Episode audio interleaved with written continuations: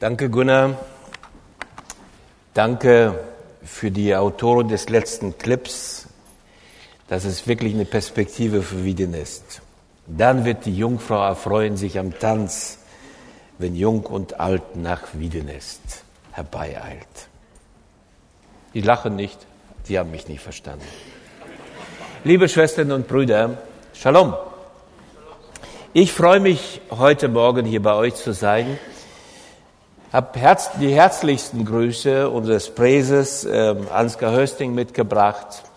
Er wäre gerne hier mit euch zusammen heute Morgen gewesen, euch auf dem Weg gesegnet. Es ist ja was ganz Besonderes, ein äh, Studienprozess zu beginnen, eine Ausbildung und dann noch ein Wiedernest. Ich kann mich sehr gut erinnern an meinen Tag, an meinen ersten Tag an der Bibelschule Wiedernest, so hieß sie damals noch, in, im Jahre 1976. Es war ein ganz besonderer Tag. Er hat mein Leben im Grunde genommen äh, so stark verändert, dieser eine Tag. Mit dem Bibelwort, das hier an den Wänden zu sehen ist, wurden wir begrüßt. Und dieses Wort hat mich seither immer begleitet.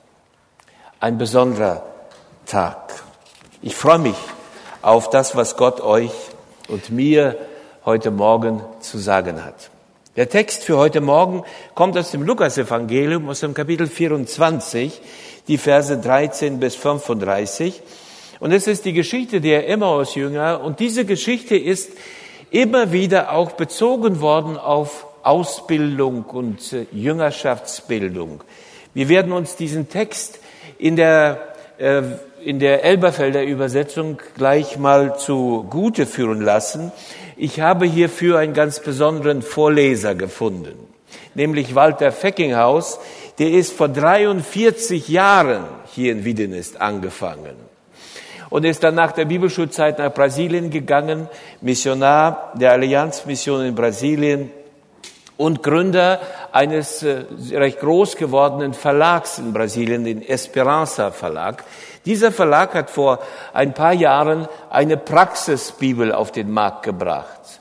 Eine Bibel, in der Predigtentwürfe, Dispositionen für Predigten in den Text eingebracht sind, für all diejenigen, die wenig Zeit haben und manchmal auch nicht genug Ausbildung, um dann entsprechend predigen zu können.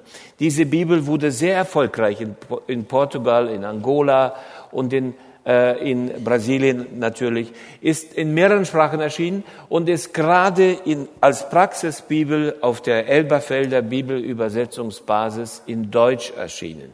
Aus diesem, ja, deinem Werk darf ich dich bitten, dass du uns den Text vorliest. Also begrüßt mit mir zusammen Walter Feckinghaus.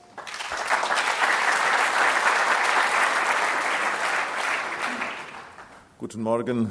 Ich freue mich, dass ich heute Morgen hier sein darf, die Studenten sehen, die neuen Studenten und ein Stück mich daran erinnern, was wir erlebt haben hier. Hier habe ich meine Frau kennengelernt. Das ist eigentlich ein Zufall, sowas passiert schon mal. Und hier hat Gott zu mir geredet und hat die Bibel, die Verkündigungsbibel oder Bibel do Pregador ihren Anfang genommen, denn von hier aus bin ich nach Rumänien gegangen, Bibelschmuggel. Und dort haben mir Brüder gesagt, wir brauchen neben der Bibel auch eine Hilfe zu predigen.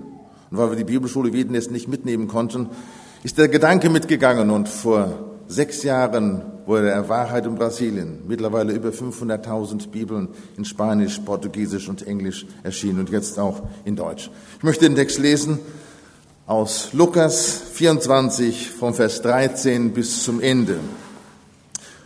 Und siehe, zwei von ihnen gingen an diesem Tag nach einem Dorf mit Namen Emmaus, 60 Stadien von Jerusalem entfernt. Und sie unterhielten sich miteinander über dies alles, was sich zugetragen hatte. Und es geschah, während sie sich unterhielten und miteinander überlegten, dass sich Jesus selbst nahte und mit ihnen ging. Aber ihre Augen wurden gehalten, so dass sie ihn nicht erkannten. Er sprach zu ihnen, was sind das für Reden, die ihr im Gehen miteinander wechselt? Und sie blieben niedergeschlagen stehen. Einer aber mit dem Namen Kleophas, Kleophas antwortete und sprach zu ihm, bist du der Einzige, der in Jerusalem weilt und nicht weiß, was dort geschehen ist in diesen Tagen? Und er sprach zu ihnen, was denn?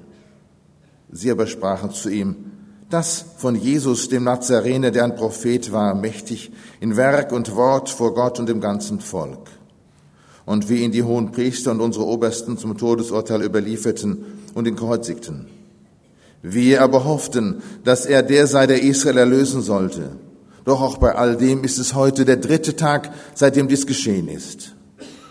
Aber auch einige Frauen von uns haben uns aus der Fassung gebracht, die am frühen Morgen bei der Gruft gewesen sind und als sie seinen Leib nicht fanden, kamen und sagten sie, es auch sie an Erscheinung von den Engeln gesehen hätten. Die sagten, dass er lebe.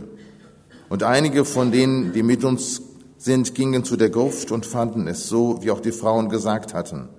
Ihn aber sahen sie nicht. Und er sprach zu ihnen, ihr Unverständigen und im Herzen zu träge, an alles zu glauben, was die Propheten geredet haben. Musste nicht der Christus dies leiden und in seine Herrlichkeit hineingehen? Und von Mose und von allen Propheten anfangend erklärte er ihnen in allen Schriften, was das, was ihn betraf. Und sie näherten sich dem Dorf, wohin sie gingen, und er stellte sich, als wollte er weitergehen. Und sie nötigten ihn und sagten, bleibe bei uns, denn es ist gegen Abend und der Tag hat sich schon geneigt. Und er ging hinein, um bei ihnen zu bleiben. Und es geschah, als er mit ihnen zu Tisch lag, nahm er das Brot und segnete es, und als es gebrochen hatte, reichte es ihnen. Ihre Augen aber wurden aufgetan und sie erkannten ihn. Und er wurde vor ihnen unsichtbar. Und sie sprachen zueinander, brannte nicht unser Herz in uns, wie er auf dem Weg zu uns redete und wie er uns die Schriften öffnete? Und sie standen zur gleichen Stunde auf und kehrten nach Jerusalem zurück. Und sie fanden die Elf und die, die mit ihnen waren, versammelt die sagten, der Herr ist wirklich auferweckt worden und dem Simon erschienen. Und sie erzählten, was auf dem Weg geschehen war und wie er von ihnen erkannt worden war am Brechen des Brotes. Danke, Walter. Danke. Mitte September waren wir zwei in Lima, Peru, bei einer großen Micha-Konferenz und staunten nicht schlecht, dass von den etwa 400 Leuten, anwesenden Leuten aus 83 Ländern, fünf in Wiedenes gewesen sind. Ist schon klasse, was aus Wiedenes alles Gutes kommen kann. Warum? Ich habe Wiedenes so erlebt und ich hoffe, ihr, die ihr heute hier euer dreijähriges, einjähriges, zweijähriges Programm beginnen werdet, dass ihr ähnliche Prozesse mitmacht. In unserer Geschichte finden wir einige wichtige Merkmale dieses Ausbildungsprozesses. Klar, hier steht nichts von der Frau, die man dann in Wiedenest findet. Ähm, man steht auch nichts von all den persönlichen, chilligen Abenden, die man so erlebt.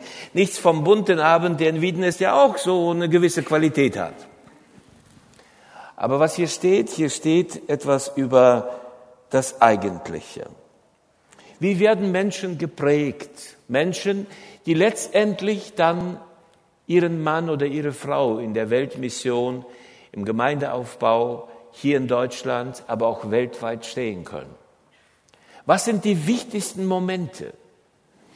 Zum, zum Ersten, so glaube ich, ist zu betonen, dass die Geschichte, die uns hier erzählt wird, die wird uns als Weggeschichte erzählt. Was hier passiert, passiert unterwegs. Und es ist zunächst einmal fast egal, wohin der Weg geht. Der Weg der beiden Jünger, der, der ist ja ein Fluchtweg. Sie, sie laufen weg. Sie kommen aus Jerusalem und in Jerusalem ist einiges passiert. Einiges um ihren Herrn herum passiert. Trauriges. Jesus ist gestorben und angeblich auferstanden und all das verwirrt. Sie haben Fragen, Fragen, viele, viele Fragen. Und jetzt gehen sie weg aus Jerusalem, aber die Fragen gehen nicht. Die Fragen begleiten sie, die Fragen gestalten ihr, ihren, ihre Unterhaltung. Was hier passiert, hier sind Leute, die ihre Fragen nicht verstecken, nicht unter, unter den Teppich fegen. Das kann man natürlich auch. Dass die Lebensfragen, die Fragen, wie die Leute in der Plattensiedlung denn auf unsere Botschaft, wie wir sie normalerweise vor 30 Jahren formuliert haben, wie sie auf die Fragen reagieren. Die Fragen der vielen Flüchtlinge, die nach Deutschland kommen und die gar nicht fähig sind, ihre vielen Fragen, die aus Leid und Verfolgung und Verlustängsten entstanden sind, zu beantworten sind. Hier sind Leute mit Fragen und sie sind auf dem Weg und die Fragen wollen sie nicht gehen lassen und sie haben kaum noch Hoffnung und Glauben. Und dann gesellt sich Jesus ihnen. Möchte euch, die hier in Wiedenest beginnt, etwas ganz Wichtiges weitergeben. Schaut mal, man kann keine Antworten behalten, wenn man keine Fragen hat. Das wichtigste Prinzip im Bildungsprozess heißt, Antworten auf Fragen zu finden. Und deshalb versteckt eure Fragen nicht. Tut nicht so, dass ihr keine habt. Habt Mut, eure Fragen auf den Tisch zu legen, auch wenn diese Fragen manchmal recht ketzerisch zu klingen scheinen. Auch wenn diese Fragen, wenn man sie denn so beantworten würde, wie man glaubt, dass sie beantworten werden müssten, einem Hoffnung und Glauben rauben. Habt Mut, euch auf den Weg zu begeben. Bleibt nicht stehen. Nichts beeinflusst die Welt so wenig wie Denkmäler. Nichts. Deshalb lade ich euch ein, diesen Prozess einzugehen. Ihr seid hierher gekommen, nicht um zu chillen, sondern um zu laufen. Ihr seid hierher gekommen, nicht einfach um zu sitzen und zu hören und ja, sehr kluge Leute zu hören. Glaubt mir, ich kenne meine Kollegen hier in Wiedenist. Die sind ungeheuer weise. Aber das ist es ja nicht. Ihr seid hierhin gekommen, um gestaltet zu, gestaltet zu werden, um einen Prozess einzugehen, der Leben verändert. Ihr sucht Antworten. Und bitte sucht sie auch. Und habt Mut, sie zu nennen. Mitten in dieses aufgeregte und erregte und, äh, und anstrengende Gespräch platzt Jesus hinein. Er kommt dazu. Und das, was mich erstaunt, er redet erstmal gar nicht. Er lässt das alles zu. Mensch, die zwei, die sind schon fast ketzerisch unterwegs, aber er lässt es zu. Er lässt das Gespräch, er lässt die Frage zu. Glaubt mir, Jesus kommt nach Wiedenest mit. Noch mehr, das ist die beste Nachricht aller Nachrichten. Jesus ist in Wiedenest zu Hause. Ihr seid zu ihm gekommen. Auch wenn er manchmal schweigt, bedeutet das nicht, dass er nicht da ist. Er ist da. Jesus geht auf diesem Weg des Fragenden, des Verzweifelnden, eines Menschen, der seine Hoffnung und seinen Glauben fast verloren hat, mit. Er ist dabei. Jesus nimmt sich Zeit. Ihr habt euch drei, zwei, ein Jahr Zeit genommen, seid nach Wiedenes gekommen und diese Zeit werdet ihr auch brauchen, glaubt mir. Wir, die wir im theologischen Ausbildungsprozess stehen, wir wissen, wie kurz das eigentlich ist, drei Jahre. Wir hätten uns so viel mehr unterrichtet. Ihr müsst mal den Streit mitbekommen, wenn die Dozenten aus ihrem Fachbereich Stunden abgeben müssen. So viel mehr könnten wir ja noch weitergeben. Drei Jahre, das ist nicht keine lange Zeit. Nehmt euch die Zeit. Geht diesen Prozess der Umgestaltung ein. Ein zweiten Gedanken. Wer von Jesus lernen will, der sollte wissen, dass Jesus da ist. Er ist da, er begleitet dich und er ist da mit einer entsprechenden Korrektur. Mein Freund Jürgen Mette, deutscher Evangelist, der krank geworden ist und immer noch unterwegs ist in Deutschland, der fängt viele seiner Vorträge an mit dem Satz, ich bin krank. Und das sieht man an seinem Körper, der anfängt zu zittern. Und dann kommt sein zweiter Satz, ich bin gesegnet. Und dann kommt sein dritter Satz, ich bin aber schwäbisch gesegnet. In, Im Schwabenland, da sagt man, und ich bin mit einer Schwäbin verheiratet, ich kann darüber wirklich ein ganzes Buch schreiben. Ja, im Schwäbischen, da sagt man, ich wünsche dir Gottes Säche. Und dann sagt Bette, ich bin gesegnet, weil ich gesägt werde. Gott sägt an mir. Gott lässt mich so nicht, wie ich bin. Gott gestaltet mein Leben. Jesus geht mit, er hört zu, er kehrt keine unserer Fragen unter den Teppich, er erklärt uns, uns auch nicht für dumm und für falsch gepolt, wenn wir unsere Fragen stellen. Jesus geht mit und er hat eine Lösung für unser Problem. Das Problem, das Jesus nicht lösen könnte, ist auf dieser Welt noch nicht entstanden. Jesus hat Antworten, hat Antworten auf alle unsere Fragen. Deshalb bitte keine Frage verstecken. Jesus ist in Wiedenest. Ihr seid zu ihm gekommen. Der kennt die Antworten. Ein drittes. Und wenn Jesus antwortet, dann antwortet Jesus so wie jetzt hier diesen Jüngern. Was er macht, er führt die zwei in die Weite der Heiligen Schrift hinein. Er erklärt ihnen das Wort. Er fängt von Moses an und geht bis zu den Propheten. Er geht durch das Alte Testament und erklärt den beiden verwirrten, fragenden die Bibel. Er gibt ihnen Gottes Perspektive, eine biblische Perspektive, eine heilsgeschichtliche Perspektive wie denn es stand und steht für heilsgeschichtliche Theologie. Wie denn es stand und steht für eine biblische Theologie. Die Akademie heißt nicht von ungefähr biblisch-theologische Akademie. Hier wird es um die Bibel gehen. Und ihr habt es ja in den Worten von Walter Feckinghaus gehört. Der Kerl hat sich so in die Bibel verliebt, dass er auch nach 43 Jahren immer noch dabei ist, die Bibel in die Welt zu bringen. Und zwar in jederlei Gestalt. Was uns verändert, ist nicht das Hillsonging. Hillsonging, damit bezeichne ich mittlerweile diese Vorliebe für so Mittelklasse, bürgerlich gestaltete popkulturelle Elemente in unserem Singen. Und manchmal hat man den Eindruck, ein Mensch wird nicht verändert, wenn er nicht eine halbe Stunde vorm Gottesdienst gesängelt hat. Und für manche Leute ist der Gottesdienst dann schon zu Ende. Denn wenn man sie nach dem Gottesdienst fragen würde, worüber hat der Prediger heute gesprochen, dann wissen sie das in der Regel nicht. Aber was sie wissen, welchen Hillsong sie gerade gesängelt haben. Liebe Freunde, junge Freunde, ihr seid ja alle jung und ich bin alt geworden. Ich kann euch eines und muss euch eines ins Herz sprechen. Es ist das Wort Gottes das Leben verändert. Natürlich auch das gesungene Wort Gottes. Und ich habe nichts gegen Hillsong. Gar nichts. Ich besuche sogar internationale Kongresse, war jetzt in London vor kurzem und staunte nicht schlecht, wie der Herr Houston mit seinen, genauso wie ich, alt, ist er ja alt, mit seinen 60 noch 30 Push-Ups mitten in die Predigt hinein einbaute. Es war cool. Einfach mal anders. Ich habe nichts dagegen. Aber eines weiß ich gewiss, dass all diese Beigabe, all diese Beigaben, die wir so kulturell in unsere Veranstaltungen einbauen, letztendlich nicht verändern.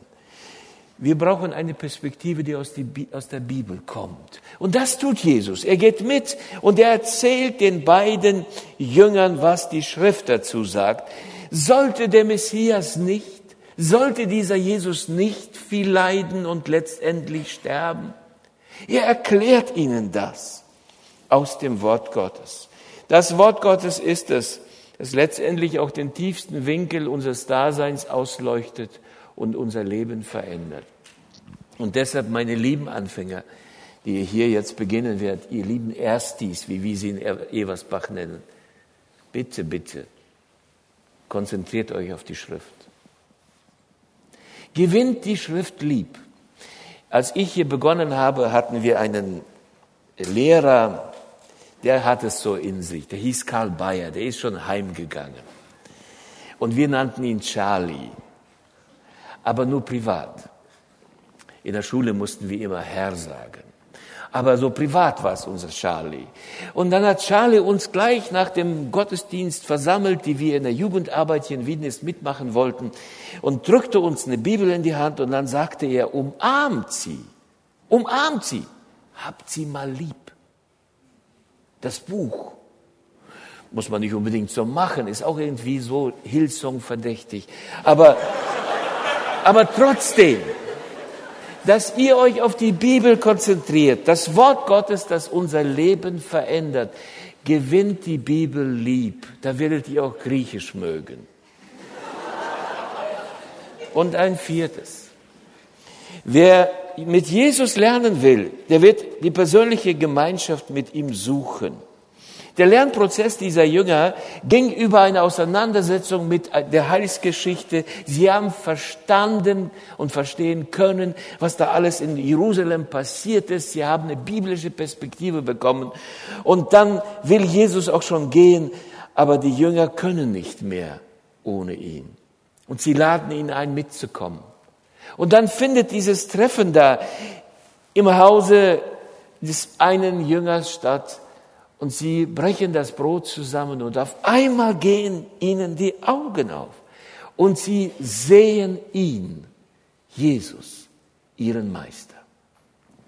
Apostel Paulus konnte das einmal so ausdrücken. In Philippa 3, 7 bis 11, da lesen wir, aber was mir Gewinn war, das habe ich um Christi willen für Schaden erachtet. Ja, ich erachte alles für Schaden gegenüber der, der unübertrefflichen Erkenntnis Christi, meines Herrn. Ihn und die Kraft seiner Auferstehung will ich kennenlernen. Die persönlichste aller Gemeinschaften, die persönliche Gemeinschaft mit Christus zu suchen. Wenn unser Bibelstudium uns aufbläht, wenn unsere Bibelschulen uns klug macht, aber wir Christus nicht kennen, dann lohnen sich die drei Jahre nicht in Jesu Gegenwart zu kommen. Ich habe für mich persönlich eine ganz einfache Lösung gefunden. Ich frage mich nahezu jeden Tag, manchmal vergesse ich das, aber einmal in der Woche, dann muss es unbedingt sein. Da gehe ich in die Stille vor Gott und ich frage mich, hat der Herr diese Woche mit mir persönlich geredet? Und ich will das konkret wissen. Ich will das nicht einfach mit dem Losungsbüchlein entschuldigen, dass er nicht geredet hat. Ich habe ja das, die Losung gelesen. Ich will wissen, ob er mit mir spricht, ob er mit mir an einem Tisch sitzt, ob er mit mir die allerpersönlichste Gemeinschaft hat und ob ich ihn dazu eingeladen habe. Komm, bleib bei uns. Es will Abend werden. Komm, lass uns Gemeinschaft haben. Bibelkenntnis und persönliche Erfahrung des Herrn Jesus Christus wird euch Beine machen. Walter Feckinghaus ist nach Brasilien gegangen, wie viele andere Wiedenister in die Mission. Andere sind in die Gemeindearbeit gegangen. Und ich, das hat ja Gunnar auf eine lustige Art und Weise hier deutlich gemacht, ich kann seitdem auch nicht mehr sitzen. Die Jünger können gar nicht am Tisch sitzen bleiben. Sie können nicht chillen. Es geht nicht. Jetzt haben sie gegessen, Jesus ist weg und eigentlich könnten sie jetzt schlafen gehen. Sie hatten ja einen langen Weg hinter sich. Ich bin mal nachts diesen Weg von Jerusalem nach Emmaus zu Fuß gegangen. Zweieinhalb Stunden, etwa drei Stunden dauert dieser Weg. Es war eine faszinierende Wanderung. Aber ich werde nie vergessen, wie müde ich danach war. Weil diese Wanderung geht nicht einfach so glatt. Da musst du mal steigen, mal auf den Hügel steigen, mal wieder runter ins Tal und manchmal kratzt du dich ganz heftig, weil damals waren die Wege nicht so ausgebaut, wie sie manchmal bei uns in Deutschland heute sind. Und der, unser Guide, der hat uns solche Wege geführt. Er wollte uns die Erfahrung der Emmaus-Jüngern verpassen. Die hatte ich. War auch gehörig müde danach. Und eigentlich könnte ich mich hinlegen. Die Jünger sind müde. Sie haben gegessen und nach einem guten Essen, da braucht man doch ein Nap. Aber nein, sie können es nicht. Sie haben Jesus erlebt und dieser Jesus macht ihnen jetzt Beine und sie stehen auf und sie laufen zurück nach Jerusalem. Sie gehen dahin, wo sie weggelaufen sind. Sie haben jetzt was zu sagen. Schrecklich ist es, wenn man drei Jahre Theologie studiert oder auch fünf und nichts mehr zu sagen hat. Schrecklich ist es, wenn man voller Wissen ist und dieses Wissen nicht in Worte gekleidet werden kann. Nein, wer am Wort Gottes mit Jesus gearbeitet hat, Wer am Tisch mit Jesus Gemeinschaft gefunden hat, der kann nicht sitzen bleiben. Und der findet dann für seine Worte den rechten Ausdruck. Und seine Botschaft wird missionarisch. Und ich freue mich jetzt schon, vielleicht erlebe ich es noch, wenn wir dann so in zehn Jahren wieder in Wiednes zusammen sind und ich 70-Jähriger stehe da und habe vielleicht keine Zähne mehr und bin noch voller wie jetzt und stehe dann vor euch und einer, der hier jetzt gerade angefangen hat, kommt dann zu seinem ersten Heimataufenthalt zurück nach Deutschland. Vielleicht ist es dann aus Syrien. Und ihr erzählt, was Gott für Wunder getan hat. Weil damals, 2015, bei diesem Eröffnungsgottesdienst ihr euch vorgenommen habt, a, ich werde mit meinen Fragen nicht hinter Mond bleiben. B, ich lasse mich auf einen Prozess der Umgestaltung ein. Ich will gesegnet werden, obwohl ich weiß, dass ich dabei gesägt werde. Ich will das Wort Gottes verstehen.